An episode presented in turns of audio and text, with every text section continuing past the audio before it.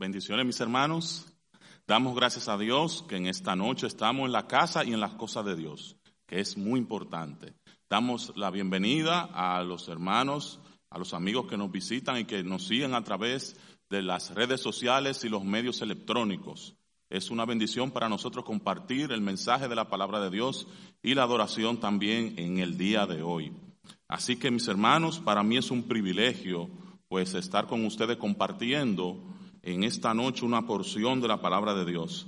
Y vamos a cambiar de posición y vamos a buscar en nuestras Biblias inmediatamente el libro de Efesios, Efesios capítulo 2. La carta escrita por el apóstol Pablo, epístola de Efesios, a los Efesios, capítulo 2.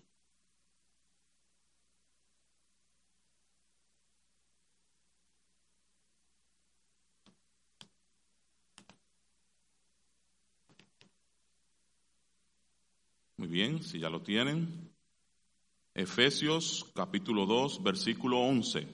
Dice, por tanto, acordaos de que en otro tiempo vosotros, los gentiles, en cuanto a la carne, erais llamados incircuncisión por la llamada circuncisión hecha con mano en la carne. En aquel tiempo estabais sin Cristo, alejados de la ciudadanía de Israel y ajenos a los pactos de la promesa, sin esperanza y sin Dios en el mundo. Pero ahora, en Cristo Jesús, vosotros que en otro tiempo estabais lejos, habéis sido hechos cercanos por la sangre de Cristo, porque Él es nuestra paz, que de ambos pueblos hizo uno, derribando la pared intermedia de separación, aboliendo en su carne las enemistades, la ley de los mandamientos expresados en ordenanzas para crear en sí mismo de los dos un solo y nuevo hombre, haciendo la paz, y mediante la cruz reconciliar con Dios a ambos en un solo cuerpo, matando en ella las enemistades.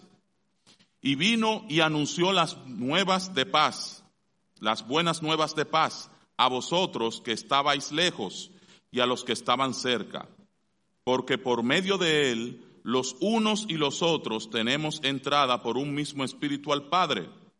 Así que ya no sois extranjeros ni advenedizos, sino conciudadanos de los santos y miembros de la familia de Dios. Oremos. Padre que estás en el cielo, te damos gracias porque en tu misericordia nos has permitido ser parte de la familia tuya. Te pedimos que tú abras nuestra mente y nuestro corazón y nos ilumine a través de esta porción de la palabra y que podamos captar la esencia que tú quieres transmitir de la enseñanza en esta noche. Todo esto te lo pedimos en el nombre de Jesús. Amén. Pueden sentarse mis hermanos.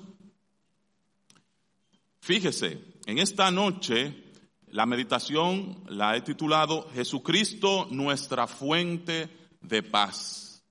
Jesucristo, nuestra fuente de paz. Él es la única persona, el único medio por el cual nosotros podemos tener paz para con Dios. Fíjese, esta mañana en el sermón de eh, matutino nosotros escuchamos del predicador algo relacionado a esto, y es que el hombre fue diseñado para vivir en paz con Dios y sus semejantes. El diseño original del hombre fue para que viviese en paz con su creador y con sus semejantes. Pero por la caída de él en el pecado, en el huerto del Edén, se produce un distanciamiento de su creador, una ruptura.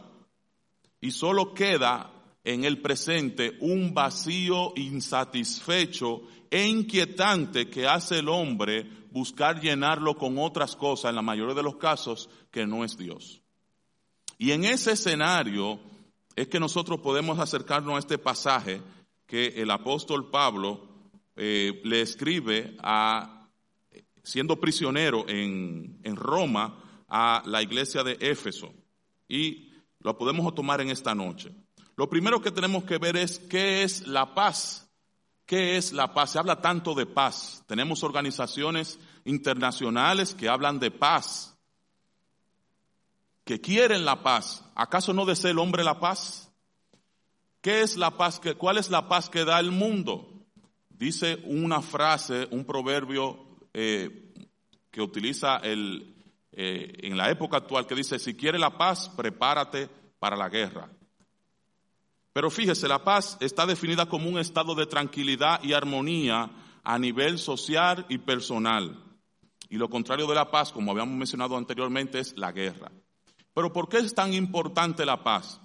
Mire, si analizamos este texto y vemos rápidamente, podemos darnos cuenta que aquí habla de que en el versículo 11 dice que por tanto acordaos de que en otro tiempo vosotros, hablando en pasado, en otro tiempo, ¿qué éramos nosotros en otro tiempo?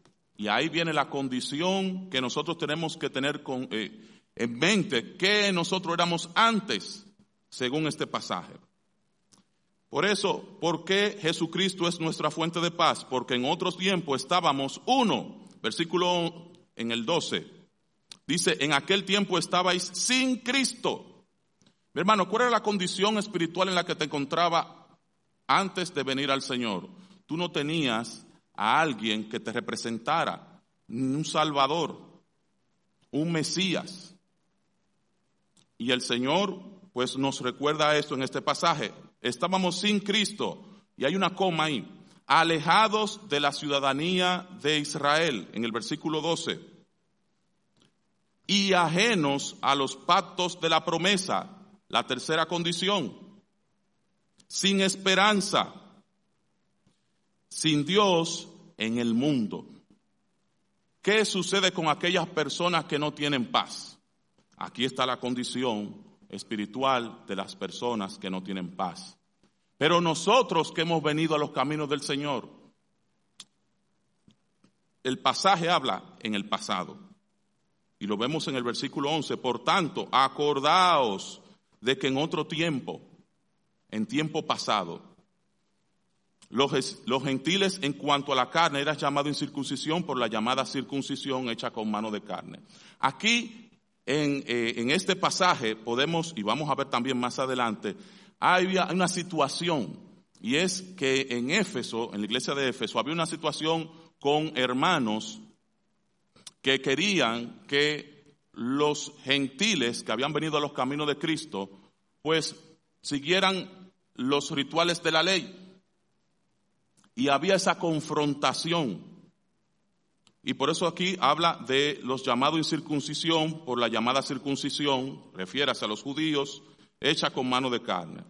Pero lo interesante y el punto central de estos dos versículos, del 11 y el 12, es que en otro tiempo, esas personas que no tienen a Cristo estaban alejados de la ciudadanía de Israel, entiéndase, de, la promesa que Dios había hecho desde el principio en el Antiguo Testamento, ajenos a la promesa que Dios había hecho a Abraham, en que iban a ser bendecida en él toda la familia de la tierra, de Isaac, de Jacob, sin esperanza, como mencionamos en el versículo 12, y sin Dios en este mundo.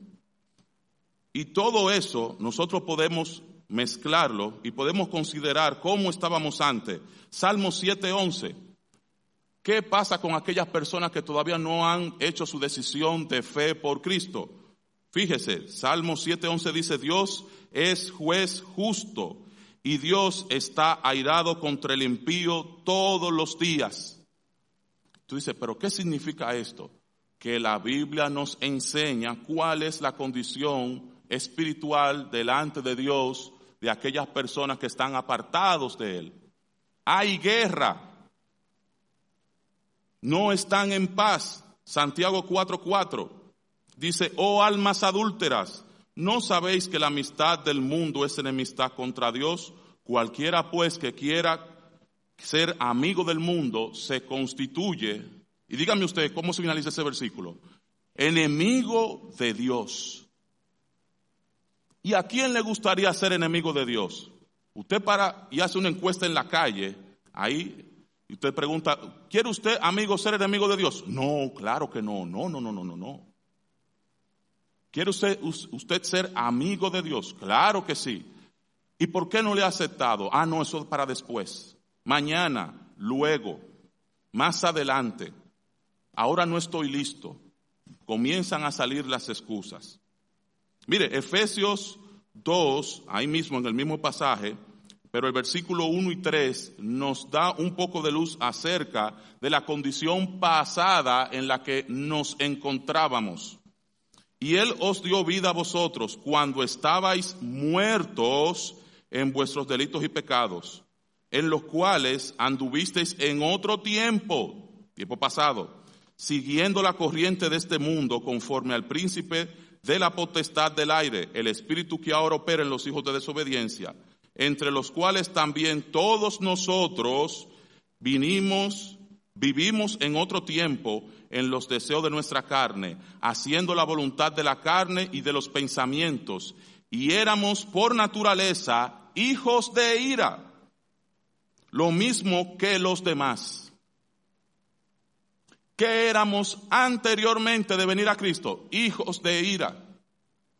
Y lo enfatiza en el versículo 3 al final, así como los demás, refiriéndose a aquellas personas que todavía no han hecho una decisión de fe por Cristo Jesús. Esa es la condición espiritual en la que nos encontrábamos antes de Cristo. Y una persona que se encuentra en esa condición evidentemente no puede tener paz. Las personas hacen retiros, se van a, los campos, a los lugares apartados y se pueden recrear, pueden disipar la mente en un momento, pero queda ese vacío que no pueden llenar con cosas que está hecho en el diseño original del Creador. Ese espacio es exclusivo de Dios. Hay personas que buscan esa paz a través de la música, de, a través de las sustancias prohibidas, a través de riquezas, a través de ídolos, tratando de llenar eso, de las riquezas, bueno, lo mencioné anteriormente, y llega un punto en la vida que si no encuentra a Dios, entonces ocurre la fatalidad, no le encuentran sentido a la vida. Y usted ve entonces en la noticia un hecho trágico. Y tú dices, pero ¿cómo es posible que esa persona tenía una familia hermosa? Tenía todo lo que puede desear cualquier persona en el mundo, pero tomó esa decisión quizás de, salir de este mundo por su propia cuenta. Es porque tenía ese vacío. No había paz en su interior.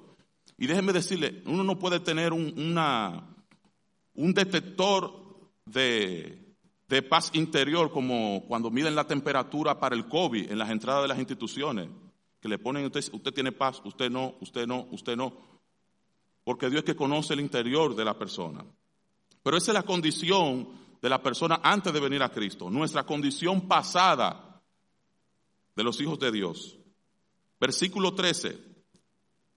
Vemos por qué Jesucristo es nuestra fuente de paz, porque ahora en Cristo Jesús, uno, y vamos a leer versículo 13. Pero ahora en Cristo Jesús, vosotros que en otro tiempo estabais lejos, habéis sido hechos cercanos por la sangre de Cristo.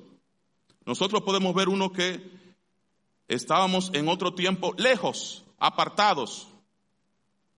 Y suena un poco jocoso cuando los muchachos utilizan como manera despectiva, tú eres un vive lejos, tú estás alejado, distanciado.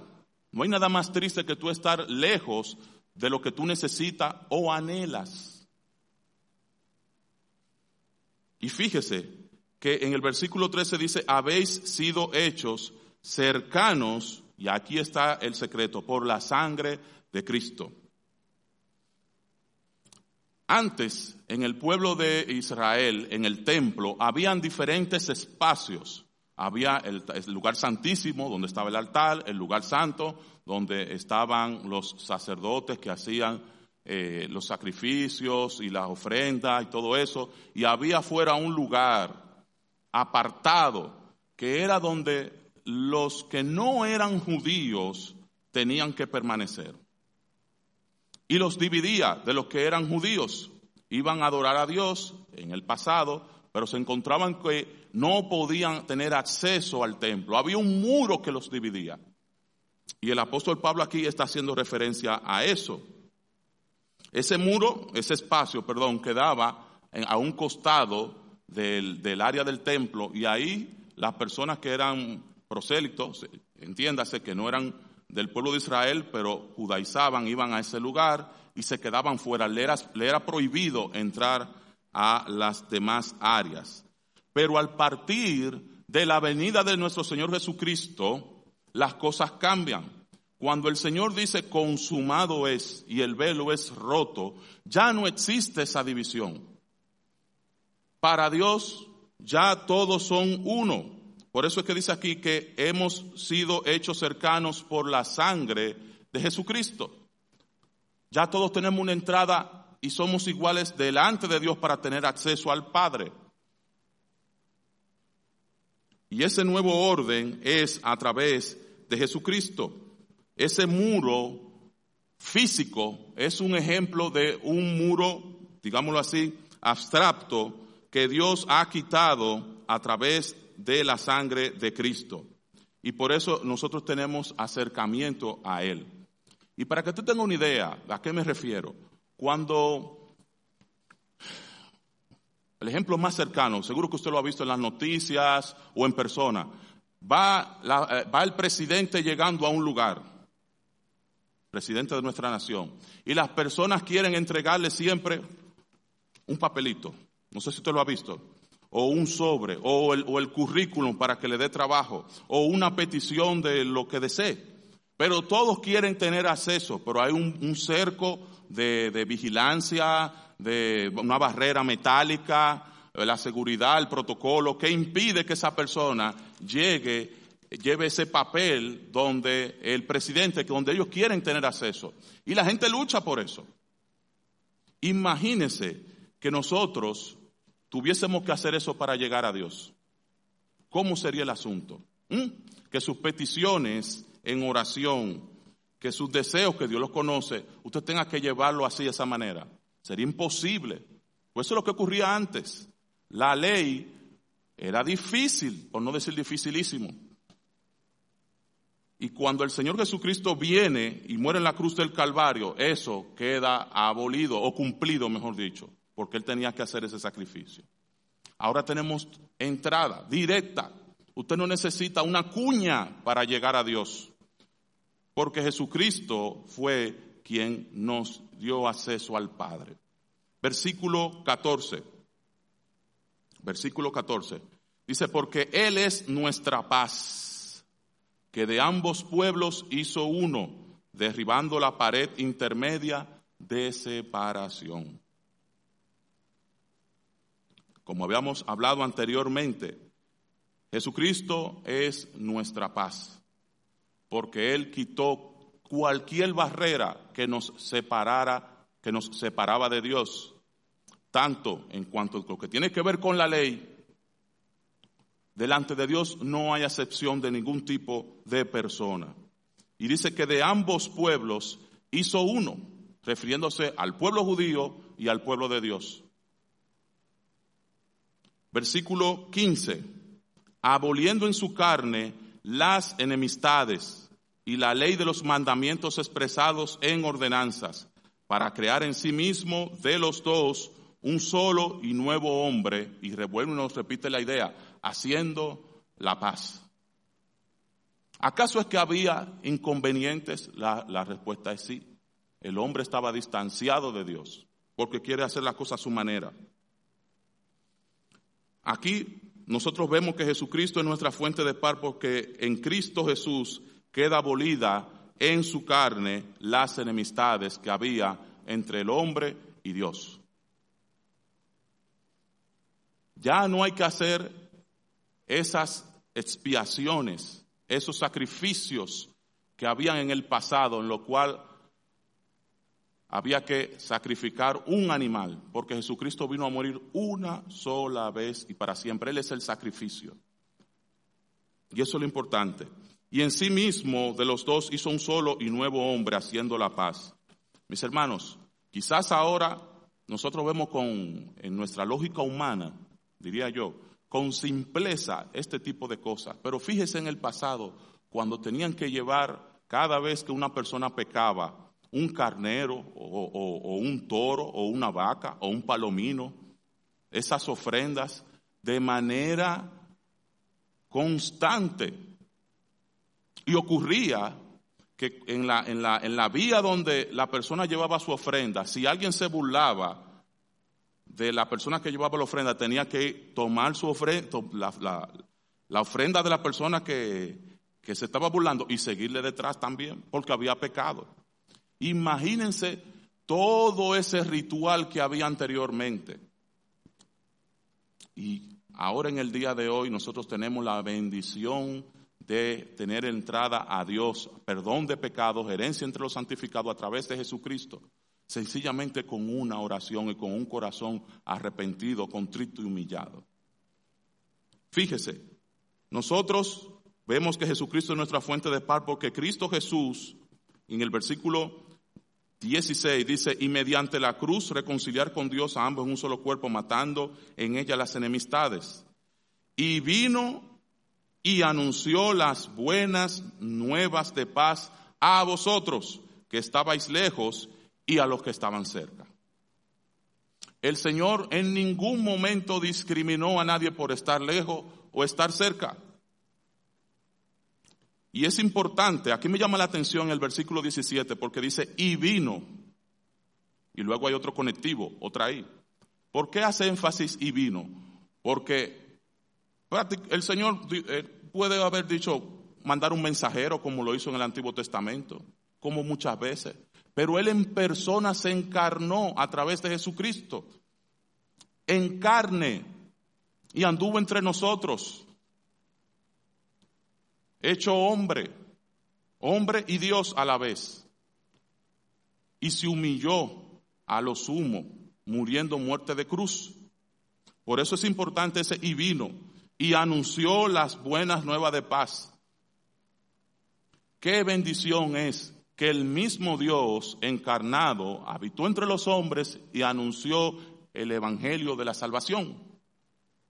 Por eso es que Dios es un Dios justo, y no va a tomar por inocente aquel que escuche su mensaje de salvación y desprecie el sacrificio de su Hijo Jesucristo.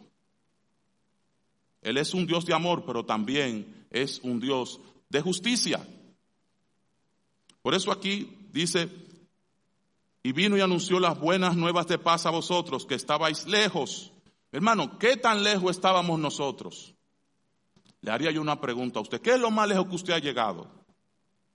¿Sabía usted cuál es el lugar más lejos de República Dominicana?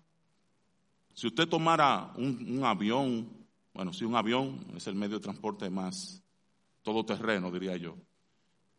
El antípodas, así se llama, más lejano es Australia. Usted se va a Sydney, Australia de aquí son 23 o 24 horas alrededor del mundo. Quedamos exactamente, eh, Australia queda detrás. ¿Qué es lo más lejos? La luna, fuera del sistema solar. Nosotros estábamos aún más lejos de Dios cuando estábamos en pecado. Piensa en una distancia lejísima, lo más lejos, tres mil millones de años luz, como están en los libros de ciencia, que nosotros no lo podemos entender, eh, eh, el concepto, cuando usted lo estudia se da cuenta, oye, qué lejos.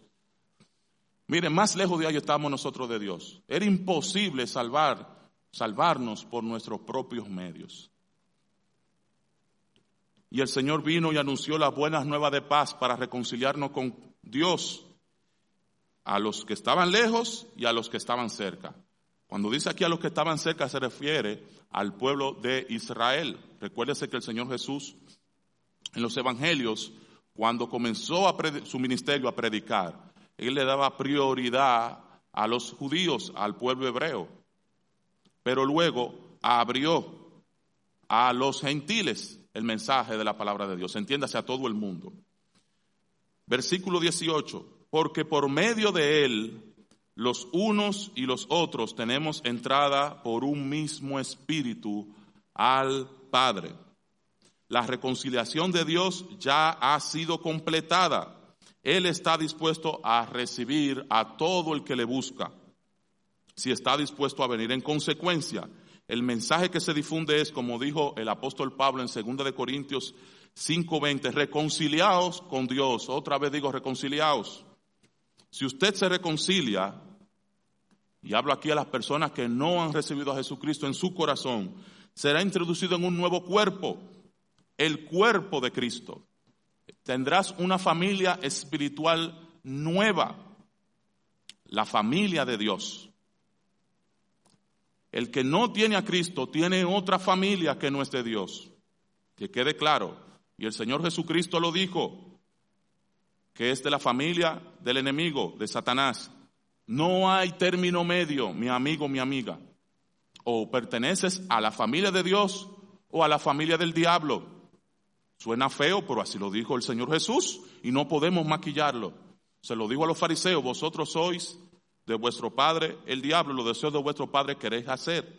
Y sigue, él, él es homicida desde el principio y padre de la mentira. Entonces, hay dos familias espirituales en este mundo, la familia de Dios y la familia del diablo. Si tú no perteneces a uno, pertenece al otro. Por eso es que las personas, aunque lo ignoren, aunque no lo entiendan, aunque no lo quieran aceptar, si no están en los caminos de Dios, si tú no has hecho una decisión por Cristo Jesús, estás en enemistad contra Dios. Y eso es lo que venimos esta noche a invitarte a que tú pases de una familia espiritual a otra, a que tú tengas la paz con Dios y dejes ser un hijo de ira. Versículo 19, así que ya no sois extranjeros, y esto va dirigido a aquellos que han aceptado a Jesucristo en su corazón, ya no sois extranjeros ni advenedizos, sino conciudadanos de los santos y miembros de la familia de Dios. Cuando usted va a una nación extranjera, usted es un extraño en ese lugar. Advenedizo lo que significa es un extraño, alguien que no es del lugar. ¿Se ha sentido alguna vez usted fuera de un extraño en un lugar? Es un advenedizo, un extranjero, pero no somos así en Cristo sino que somos conciudadanos de los santos y miembros de la familia de Dios. Mi hermano, mi hermana, cuando tú te sientas triste o desilusionado o angustiado o quizá con temor, piensa en esto. El Señor es la fuente de paz a través de todas estas bendiciones que brinda a sus hijos lo que éramos anteriormente en el mundo, lo que Él hizo por nosotros y lo que somos ahora. Y en la medida de lo posible, da gracias a Dios de manera diaria por estas bendiciones espirituales que el Padre nos cede a nosotros a través de la persona de Cristo Jesús. Que el Señor les bendiga. Vamos a tener un momento de oración. Padre, te alabamos, te damos las gracias por tu misericordia para con nosotros, en que siendo lejanos, extranjeros, advenedizos, tú viniste a este mundo a rescatarnos y a dar tu vida por nosotros. Que siendo nosotros pecadores y alejados de ti, hijos de ira, tú tuviste misericordia para con nosotros y moriste en la cruz del Calvario por nuestros pecados. Mi Dios, gracias por darnos la oportunidad de ser hijos tuyos, aún sin merecernos, y que ahora somos parte de la familia tuya. Somos coherederos contigo de las bendiciones espirituales por la eternidad. Si hay aquí alguna persona que todavía no ha hecho una decisión de fe por Cristo Jesús y quiere hacerla este es el momento para hacer esa decisión. Yo te invito a que levantes tu mano y vamos a orar por ti. Y si tú estás allá en tu casa, si estás en la comodidad viendo este mensaje y quieres hacer una decisión por el Señor, yo te invito que acepte a Jesucristo en tu corazón. Pídele que entre a Él, que sea el Señor de tu vida y que perdone tus pecados. Es lo que Él quiere para que tú seas parte de, la familia de Dios. Padre, gracias por la bendición que tenemos de recordar de dónde venimos y también a dónde vamos. En el nombre de Jesús, amén.